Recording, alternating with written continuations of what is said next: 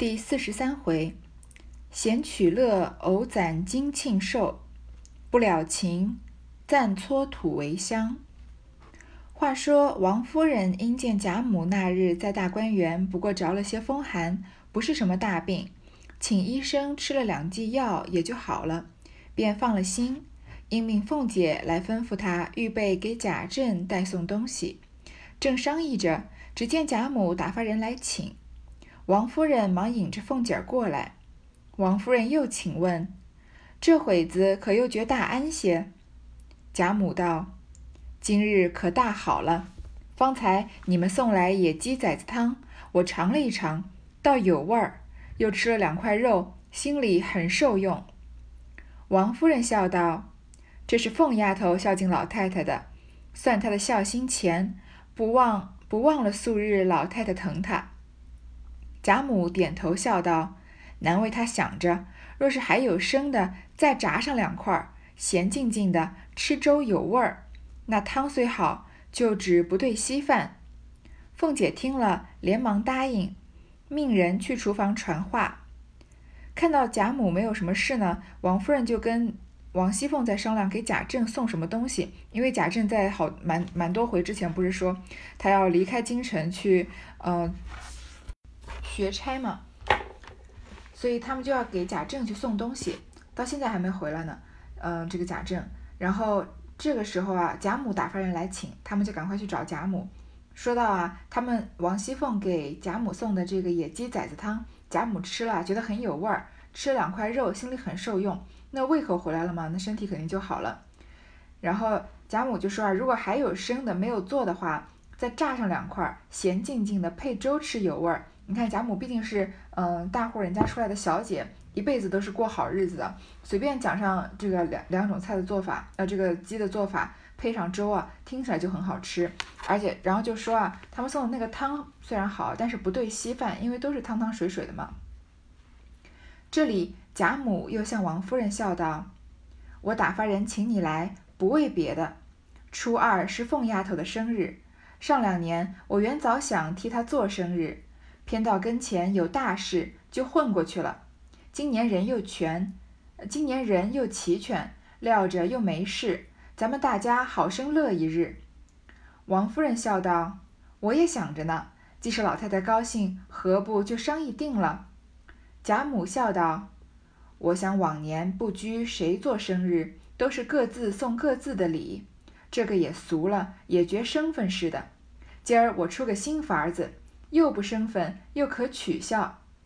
王夫人忙道：“老太太怎么想着好，就怎么样行。”贾母笑道：“我想着，咱们也学那小家子大家凑份子，多少尽着这钱去办。你道好玩不好玩？”王夫人笑道：“这个很好，但不知怎么凑份法。”贾母听说，一发高兴起来，忙遣人去请薛姨妈、邢夫人等。又叫请姑娘们并宝玉，那府里真儿媳妇并赖并赖大家的等有头连管事的媳妇也都叫了来。原来贾母找王夫人啊，是想给王熙凤做生日。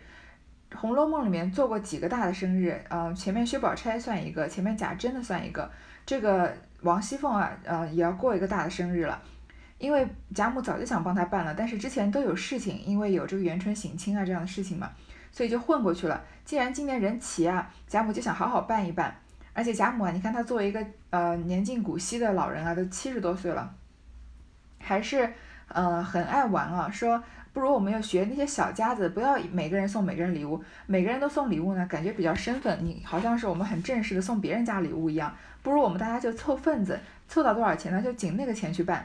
王夫人当然贾母说什么她都说好了，贾母就很高兴啊，去把薛姨妈、邢夫人，邢夫人好久没出来了，就是王熙凤事实上的婆婆，然后呢又请了姑娘们和宝玉，而且啊还去宁国府把真儿媳妇、贾珍的媳妇，其实就是尤氏嘛，还有赖大家的，连有头有脸的管事媳妇都叫来了。众丫头婆子见贾母十分高兴，也都高兴，忙忙的各自分头去请的请，传的传。没顿饭的功夫，老的、少的、上的、下的，乌压压挤了一屋子，只薛姨妈和贾母对坐。邢夫人、王夫人只坐在房门前两张椅子上，宝钗姊妹等五六个人坐在炕上，宝玉坐在贾母怀前，地下满满的站了一地。贾母忙命拿几个小褥子来，给赖大母亲等几个高年有体面的妈妈坐了。贾府风俗，年高服侍过父母的家人比年轻的主子还有体面，所以尤氏、凤姐儿等只管地下站着。那赖大的母亲等三四个老妈妈告个罪，都坐在小屋子上了。贾母笑着把方才一席话说与众人听了，众人谁不凑着趣儿？再也有和凤姐儿好的，有情愿这样的，有畏惧凤姐儿的，巴不得来奉承的，况且都是拿得出来的，所以一闻此言，都欣然允诺。贾母先道：“我出二十两。”薛姨妈笑道。我随着老太太也是二十两了。邢夫人、王夫人道：“我们不敢和老太太并肩，自然矮一等，每人十六两罢了。”尤氏、李纨也笑道：“我们自然又矮一等，每人十二两吧。”贾母忙和李纨道：“你寡妇失业的，哪里还拉你出这个钱？我替你出了吧。”凤姐忙笑道：“老太太别高兴。”且算一算账再揽事，老太太身上已有两份呢，这会子又替大嫂子出十二两，说着高兴，一会子回想又心疼了。过后儿又说都是为凤丫头花了钱，使个巧法子哄着我拿出三四份子来按里补上，我还做梦呢。说的众人都笑了。贾母笑道：“依你怎么样呢？”凤姐笑道：“生日没到。”我这会子已经折寿的不受用了，我一个钱饶不出，惊动这些人实在不安，不如大嫂子这一份，我替她出了吧。我到了那一日多吃些东西，就享了福了。邢夫人等听了，都说很是。贾母方允了。凤姐儿又笑道：“我还有一句话呢，我想老祖宗自己二十两，又有林妹妹、宝兄弟的两份子，姨妈自己二十两。”又有宝妹妹的一份子，这倒也公道。只是二位太太每位十六两，十六两，自己又少，又不替人出，这有些不公道。老祖宗吃了亏了。贾母听了，忙笑道：“倒是我的凤姐儿向着我，这说的很是。要不是你，我叫他们又哄了去了。”凤姐笑道：“老祖宗只把他姐儿俩姐儿两个交给两位太太。”一位占一个，派多派少，每位替出一份就是了。贾母忙说：“这很公道，就是这样。”因为这个凑份子的主意是贾母出的嘛，所以贾母出的主意当然是一呼百应了。各自啊，请的请，传的传，还有没到一顿饭的功夫，所有人都来了，挤了一屋子。薛姨妈仍然是贾府的上宾嘛，所以她跟贾母对坐，然后剩下来啊，就是邢夫人、王夫人这些姊妹们。宝玉啊，坐在贾母怀前，他始终是最受宠的那个。曹雪芹从来不放过一点点细节啊，有一些好像完全没有必要拿出来写的，他都不不时的提醒我们，嗯，宝玉在家中的地位。然后呢，贾母命人拿几个小屋子来，就是小凳子，给赖大母亲几个年高有体面的妈妈坐了。就是赖大是个管家嘛，他妈妈肯定比赖大还要大一辈儿了。那贾府的风俗啊，年高服侍过父母的家人，比年轻的主子还有体面。像赖大的妈妈，因为她年纪很大了，可能跟贾比贾母都差不了多少岁了，肯定是服侍过贾母这一辈，甚至贾母上面一辈的人的，所以他们啊，比年轻的像迎探春、黛玉这样的主主人啊还有体面，因为他们是家里的老功臣了嘛。嗯，其实从很多地方的细节里面也能看得出来啊，贾府一家人还是比较厚道的人家。嗯，哪些地方能看得出来呢？前面袭人他们他的这个哥哥花自芳，还有他妈妈想把他赎出来。虽然袭人啊当时卖的时候是签了死契，但是他们因为知道贾府是厚道人家，所以说觉得啊可能说不定连嗯这个赎金也不要就把袭人放回家了呢。这是一方面。第二呢，你看刘姥姥来贾府两次，一次是王熙凤嘛，第一次动了恻隐之心，第二次啊，呃你看这么多人，贾母啊、王熙凤、王夫人，连丫鬟都给了刘姥姥这么多东西，虽然也有各种各种人的人情的因素，但是总体上表现出来，贾母这个贾府是一个厚道人家吧。这里，嗯，对于他们对于下人的这个体谅啊，说这个年高服侍过父母的家人啊，比年轻的主子还有体面，也能看得出来贾府总体上是个厚道的人家。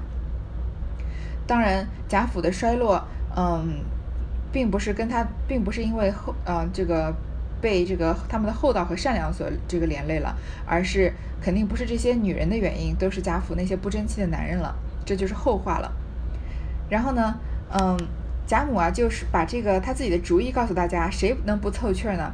为什么呢？有些人本来就跟凤姐关系好，就愿意这样子；有些人呢害怕凤姐，因为前面早就说过嘛，凤姐对下人未免不太严了一些，然后所以怕她，所以要奉承她。而且呢，他们都拿得起出来钱，因为都是一些嗯主人辈和有体面的那些呃仆人辈，所以都是有钱的。所以贾母先说：“我出二十两。”那薛薛姨妈作为贾府的上宾，她坐位子都要坐在贾母旁边的。虽然她比贾母算是小一辈啊，但是贾母出二十两，她作为上宾肯定也要出二十两了。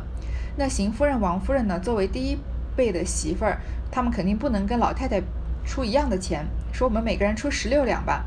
那尤氏和李纨呢，他们是孙媳妇辈，李纨的呃王夫是贾珠嘛，尤氏的丈这个丈夫就是贾珍，两个人都是斜玉旁的，所以又是孙子辈了。所以他们就说啊，自然又矮一等，就每个人十二两吧。贾母赶快跟跟李纨李纨说啊，你是寡妇失业的，哪能拉你出这个钱呢？呃，李纨她丈夫没有，呃，丈夫已经去世了嘛，没有经济来源，只能靠贾府的这个份例钱。所以贾母就说不要出了，十二两也太多了。凤姐儿就在这里笑着说啊，开玩笑说，嗯，老太太身上已经有两份呢。她其实说的就是，呃，贾母还要出宝玉和黛玉的那两份。还要再替大嫂子出十二两的话，过一会儿想着心疼了，又觉得这钱是花在我身上，要我拿出三四份来补上，我还做梦呢。王熙凤就在这里这个插科打诨，大家都很高兴啊，都笑起来了。贾母说：“你觉得怎么样啊？”凤姐说：“啊，我身子我生日还没到啊，已经折寿的不受用了，因为是贾母主动出这个主意，然后大家凑钱给王熙凤办生日嘛，她觉得自己折煞了。”所以他说啊，我如果一个钱都不出啊，惊动这些人实在是不安，不如李纨的钱我替他出了。我到了那一天啊，多吃点东西就享了福了。我们这个时候可能觉得有点奇怪，王熙凤什么时候这么大方，主动要主主动这个要让要帮这个李纨出这份钱啊？是为了在贾贾母面前做做面子吗？确实是，凤姐是要在贾母面前表表表现一下自己，呃的这个慷慨大方。但是她最后这个钱有没有出呢？我们继续往下看就知道了。然后邢夫人他们都答应了，凤姐就说啊，老祖宗自己要出二十两吧，又有林妹妹宝兄弟，然后呢，薛姨妈自己出二十两，又出她宝妹妹，因为宝钗是她的女儿嘛，这都公道。但是这两位太太呀，每位出十六两，本来就出的不到二十两嘛，又不用替别人出，这样就不公道了。然后说啊，就建议啊，不如把这两个姐儿啊交给两位太太，呃，把她姐儿两个就是，嗯，宝玉和黛玉的钱啊，一个由王夫人出，一个由邢夫人出。贾母说：“很公道，就是这样。”赖大的母亲忙站起来笑说道：“这可反了！我替二位太太生气，在那边是儿子媳妇，在这边是内侄女儿，倒不像这婆婆姑娘，倒像着别人。这儿媳妇成了陌路人，内侄女儿竟成了个外侄女儿了。”说的贾母与众人都大笑起来了。赖大之母因又问道：“少奶奶们二少奶奶们十二两？”我们自然也该矮一等了。贾母听说，道：“这使不得。你们虽该矮一等，我知道你们这几个都是财主，分位虽低，钱却比他们多。你们和他们一例才使的。”众妈妈听了，连忙答应。贾母又道：“姑娘们不过应个景儿，每人照一个月的月例就是了。”又回头叫鸳鸯来：“你们也凑几个人，商议凑了来。”鸳鸯答应着，去不多时，带了平儿、袭人、彩霞等，还有几个小丫鬟来，也有二两的，也有一两的。这个祖宗辈的钱凑完了呢，赖大的母亲笑起来，呃，这个妈妈辈的嘛，笑起来就笑王熙凤，说你反了，我替二位太太生气，我替我替邢夫人和王夫人生气啊。那边是儿子媳妇儿，在这边是内侄女儿。王呃，这个王熙凤和贾琏不就是邢夫人的儿子和儿媳妇吗？然后在这边呢，在王夫人这边呢，王熙凤又是王夫人的内侄女嘛。然后赖大的母亲就笑王熙凤啊，说你不向着婆婆，不向着邢夫人和姑娘她的嗯这个姑妈，竟然啊，嗯，向着别人，向着老太太她了，这样儿媳妇成了陌陌路人，内侄女成了个外侄女了，就取笑王熙凤，大家都笑起来了。赖大他母亲呢，又说啊，奶奶们少十二两，我们自然也该矮一等了，因为他们必然必然是仆人辈嘛，并不是说他们小气啊，不能逾矩，不能超越这个规矩。贾母就说啊，这可不行，你们虽然道理上应该矮一等的，但我知道你们几个都是财主，后面能看得出来，这些有体面的呃仆人辈啊，其实嗯家里也算是很有底的了，有一些肯定比这个在大在贾府里面靠奋力过活的太太小姐们还有钱呢。比如说赖大家就其实就其实就挺有钱的，然后说你钱啊分分位虽低，钱却比他们多，你们要跟他们一例，大家都都答应了。然后呢，贾母又叫姑娘们去应个景，每个人照一个月的月例，还有又叫鸳鸯这些丫鬟们也一起凑，也有人凑二两啊，也有人凑一两，其实这都是不小的花费啊。因为一两银子，我们之前已经看到了嘛，就是贾府所有丫鬟这个一等丫鬟的这个月月例钱，嗯，除了后来的袭人和之前的这个。玉串有特殊的原因拿二两以外，所以凑一两二两啊，已经是他们一个月的工资了。贾母因问平儿：“你难道不替你主子做生日，还入在这里头？”平儿笑道：“我那个私自另外有了，这是关中的，也该出一份。”贾母笑道：“这才是好孩子。”凤姐又笑道：“上下都全了，还有二位姨奶奶。”他出不出也问一声儿，尽到他们是礼，不然他们只当小看了他们呢。贾母听了，忙说：“可是呢，怎么倒忘了他们？只怕他们不得闲儿，叫一个丫头问问去。”说着，早有丫头去了。半日回来，说道：“每位也出二两。”贾母喜道：“拿笔砚来算明，共计多少？”尤氏因敲骂凤姐道。我拔你这没足艳的小蹄子，这么些婆婆婶子来凑银子给你过生日，你还不足，又拉上两个苦户子做什么？凤姐也悄笑道：“你少胡说，一会子离了这里，我才和你算账。他们两个为什么苦呢？有了钱也是白填送别人，不如居来咱们乐。”贾母问平儿说：“王熙凤是你的主人啊，她是通房大丫鬟，本来你不应该单独跟她做生日的吗？你还在这里凑什么份子啊？”平儿就说：“啊，她单独做生日的已经安排好了，但是这是关中的，因为大家都出嘛，我也出一份。”贾母就夸她是个好孩子。凤姐这里啊，还要另外拉上两个人，是谁呢？就是赵姨娘和周姨娘，说还有两位姨奶奶，她出不出也要去问一声。不然呢？他们只当小看了他们了。你看，连仆人都有体面的仆人都招过来了，这两个姨奶奶还算是半个主人呢，怎么能不给呢？然后贾母就说啊，怎么忘了他们？就叫一个丫头去。丫头回来说啊，每位也出二两。贾母就叫人来算。尤氏啊，就悄悄地跟凤姐咬耳朵，说敲骂，但是当然不是骂了，因为他们两个是很亲近的。说你是个没足验的小蹄子，你这个贪得无厌的这个人啊。这些婆婆婶子都凑钱来给你，你还不同，你还不满足，还要拉上两个苦户子做什么？户子就是像葫芦一样的东西啊，有时候，呃，可能时间久了会发苦，而且有毒，所以说他们的日子本来就过得够苦的了，你还拉他们俩过什么呀？凤姐还笑着说啊，你少胡说，他们两个有什么苦的？有了钱也是白填送别人，不如居来咱们乐。这里啊，王熙凤的贪得无厌确实是一览无遗啊。他之前也说自己被这个折煞了嘛，但是，嗯，这个该出多少，那个该出多少，他一个也没推辞，甚至到最后还要拉着周姨娘和赵姨娘。你看他当时一一条腿蹬在门槛上骂赵姨娘的时候，那个那个这个形象是这个多么不堪入目，完全不考虑赵姨娘的感受啊！这会儿过生日的时候，倒想起来是赵姨娘该出份子了。说着早已核算了。共凑了一百五十两有余。贾母道：“一日细酒用不了。”尤氏道：“既不请客，酒席又不多，两三日的用度都够了。头等细不用钱，省在这上头。”贾母道：“凤凤丫头说哪一班好，就传那一班。”凤姐儿道：“咱们家的班子都听熟了，倒是花几个钱叫一班来听听吧。”贾母道。这件事我交给真哥媳妇了，索性叫凤丫头别操一点心，受用一日才算。尤氏答应着，又说了一回话，都知贾母乏了，才渐渐的都散出去。这么多人凑钱啊，一共凑了一百五十两，一百五十两什么概念？你看前面刘刘姥姥拿拿这个盆满钵溢的，才拿了一百两走啊，然后已经可以去做点小生意了。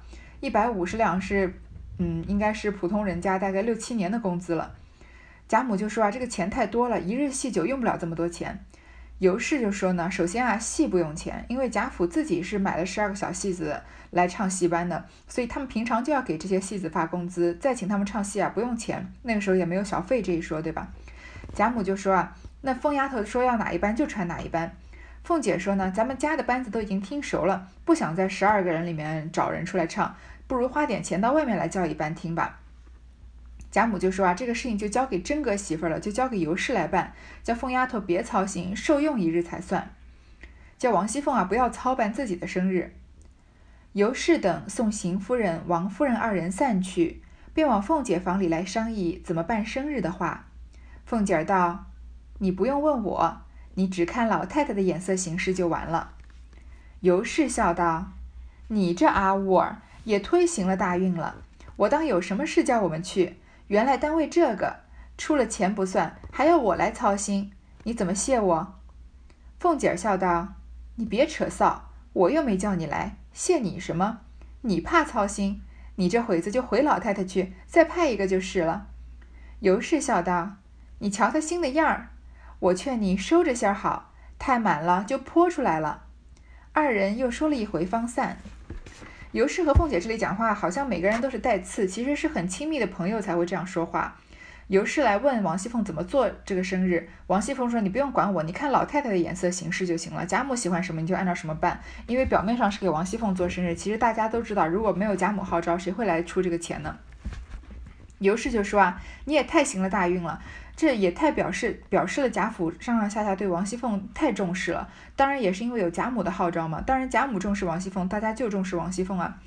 尤氏说，尤氏说，我还以为有什么事情叫我去呢，原来就为了这个，害得我啊，不仅要出钱，还要操心，你怎么谢我啊？这是其实是在开玩笑。凤姐就笑着说啊，你别扯臊，又不是我叫你来的，你怕什么操心啊？不如你回老太太去，再派一个就是了，你不要来操心，让别人来操心了。尤氏就说啊，你瞧他心的样儿，我劝你收着些好，太满了就泼出来了。这是两个人啊，插科打诨、打互相开玩笑、打趣的话。但是尤氏尤氏这话说起来也是很有哲理的，太满了就泼出来了。不仅是王熙凤这样，她过于飞扬跋扈啊，最后就哭向金陵，事更哀。嗯，因为就是就太过分了嘛，然后最后就被她的丈夫冷落，被她休被被贾琏休了。我们来看，其实从贾府上来说啊，也是太满了就泼出来了。贾府是有了有过这个泼天的富贵的，有过鲜花着锦、烈火烹油这样的富贵的。但是每个人啊都太过于志得意满了，然后太满了呢就泼出来，最后就也就落了一个这个嗯这个什么飞进鸟头林这样的下场了。次日将银子送到宁国府来，尤氏方才起来梳洗。因问是谁送过来的，丫鬟们回说：“是林大娘。”尤氏便命叫了她来。丫鬟走至下房，叫了林之孝家的过来。尤氏命他脚踏上坐了，一面忙着梳洗，一面问他：“这一包银子共多少？”林之孝家的回说：“这是我们底下人的银子，凑了先送过来。老太太和太太们的还没有呢。”正说着。丫鬟们回说：“那府里太太和姨太太打发人送份子来了。”尤氏笑骂道：“小蹄子们，专会记得这些没要紧的话。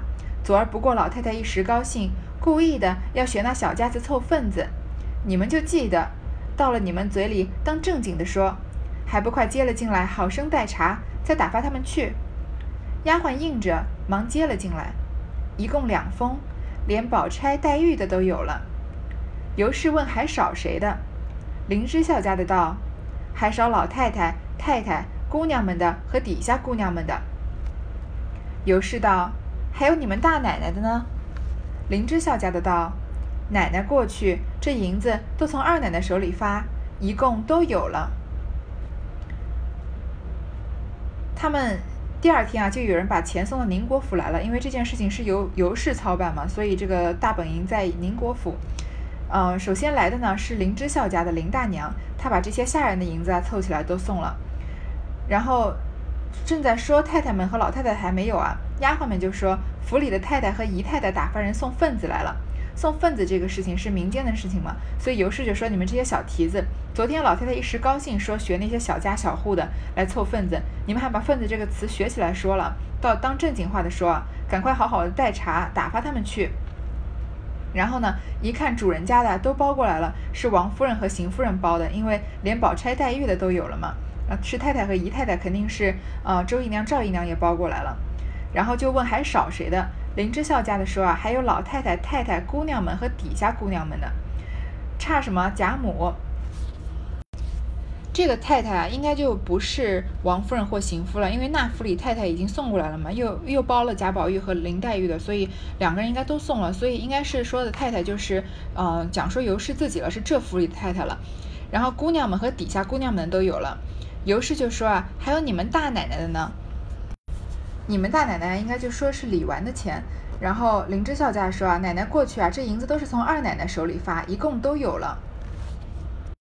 这个奶奶又是说尤氏，说尤氏你去啊，银子都是从王熙凤手里发，就都有了。说着，尤氏已梳洗了，命人伺候车辆，一时来至荣府，先来见凤姐。只见凤姐已将银子封好，正要送去。尤氏问：“都齐了？”凤姐笑道：“都有了，快拿了去吧，丢了我不管。”尤氏笑道：“我有些信不急，倒要当面点一点。”说着，果然按数一点，只没有李纨的一份。尤氏笑道：“我说你操鬼呢，怎么你大嫂子的没有？”凤姐儿笑道：“那么些还不够使，短一份也罢了，等不够了我再给你。”尤氏道：“昨儿你在人跟前做人，今儿又来和我赖，这个断不依你。我只和老太太要去。”凤姐儿笑道：“我看你厉害。”明儿有了事，我也丁是丁，卯是卯的，你也别抱怨。尤氏笑道：“你一般的也怕，不看你素日孝敬我，我才是不依你呢。”说着，把平儿的一份拿了出来，说道：“平儿，来，把你的收起去，等不够了，我替你添上。”平儿会意，应说道：“奶奶先使着，若剩下了，再赏我一样。”尤氏笑道。只许你那主子作弊，就不许我做情儿。平儿只得收了。尤氏又道：“我看着你主子这么细致，弄这些钱哪里使去？使不了，明儿带了棺材里去。”尤氏过来找王熙凤啊，然后王熙凤将银子已经包好了。尤氏就说啊，呃，是不是都齐了？王熙凤说都齐了，丢了我不管。尤氏这里开玩笑，半开玩笑也半认真的，他估计已经预料到王熙凤不会出李纨的钱了。说我有点信不过，我当面点一点，居然果然当着王熙凤的面点了，这样他们俩的关系就有点微妙了。他们俩关系到底是好还是坏呢？我们这，嗯，这回讲到一个段落的时候再来总结一下。然后呢，按数一点啊，果然没有理完的。尤氏就笑骂他说：“你操鬼呢？怎么没有大嫂子的呀？”凤姐儿就说：“啊，这还不够用啊，短一点就算了，等不够了我再给你。”所以王熙凤在贾母面前做了个人情啊，其实并没有想要给李纨的钱。尤氏就揭发他，无情的揭发他说：“昨天你在人跟前做人，现在又来跟我赖，那我去跟老太太要。”凤姐就说：“啊，我看你这么厉害啊，以后你有了事，我也丁是丁，卯是卯的，我也说一不二的，你也别抱怨了。就是你不帮我遮掩这个事，你以后就别也别想靠我帮忙。”尤氏就笑着说：“啊，你一般的也怕，说你肯定你也是怕了才会这样说的吧？如果不是看你素日孝敬我，我才不依你呢。”然后呢，就把平儿的那一份也拿出来，让平儿也拿走。平儿啊。嗯，就说啊，奶奶先使着，平儿就不愿意收，说剩下来再赏我也一样。尤氏就说啊，只允许你作弊，还不许我做人情呢，所以平儿只好收了。然后尤氏又笑王熙凤啊，说你看你花这么多钱，克扣这么多钱啊，你上哪儿用去？用不了，带到棺材里去嘛。尤氏还是一个比较仁慈、比较懦弱的人。嗯，他从从这里还对平儿就能看得出来，还有前面王熙凤一定要要这个赵姨娘和周姨娘也出份子钱的时候，尤氏就说你何必要让这两个苦户子还要收钱呢？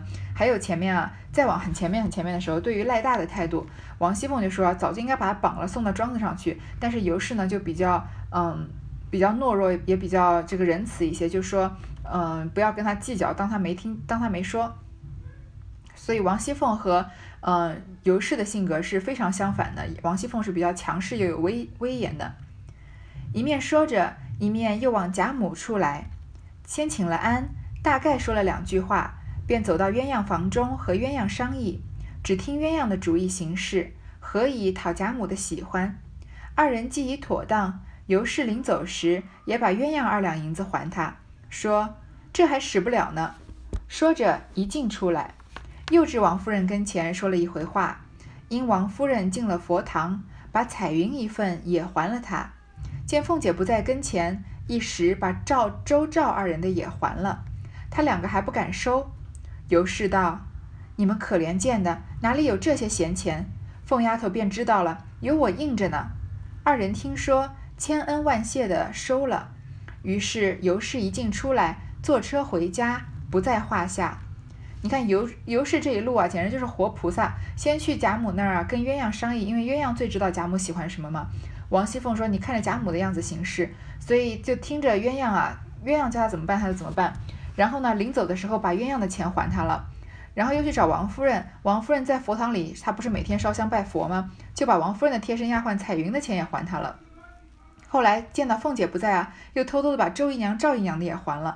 看他们俩不肯收啊，他就说啊，你们也没有什么钱？哪有这种钱啊？嗯，凤丫头知道有我应着呢，所以就千恩万谢的收了。你看尤氏，尤氏这一回啊。嗯，真的就是对啊，各种丫鬟，这个贾府的各个丫鬟啊，都非常的嗯慈悲，非常的有同理心了，甚至对赵姨娘、周姨娘都是啊。相比王熙凤的这个嘴脸啊，嗯，别人没有提到赵姨娘、周姨娘、周姨娘，还要故意提他们说，哎呦，不让他们出钱，可能让觉得我们看不起她。这样相比起来啊，尤氏就是个非常慈悲为怀的人了。从这里也能看出来，其实尤氏也是一个有能力的人。他虽然没有王熙凤行事那么狠辣、那么果决，他有一种得饶人处且饶人的善良呢，但是他也是一个嗯做事情非常有条不紊的人。他也能把这个王熙凤的生日办得很好的。好，这一回呢就暂时读到这儿。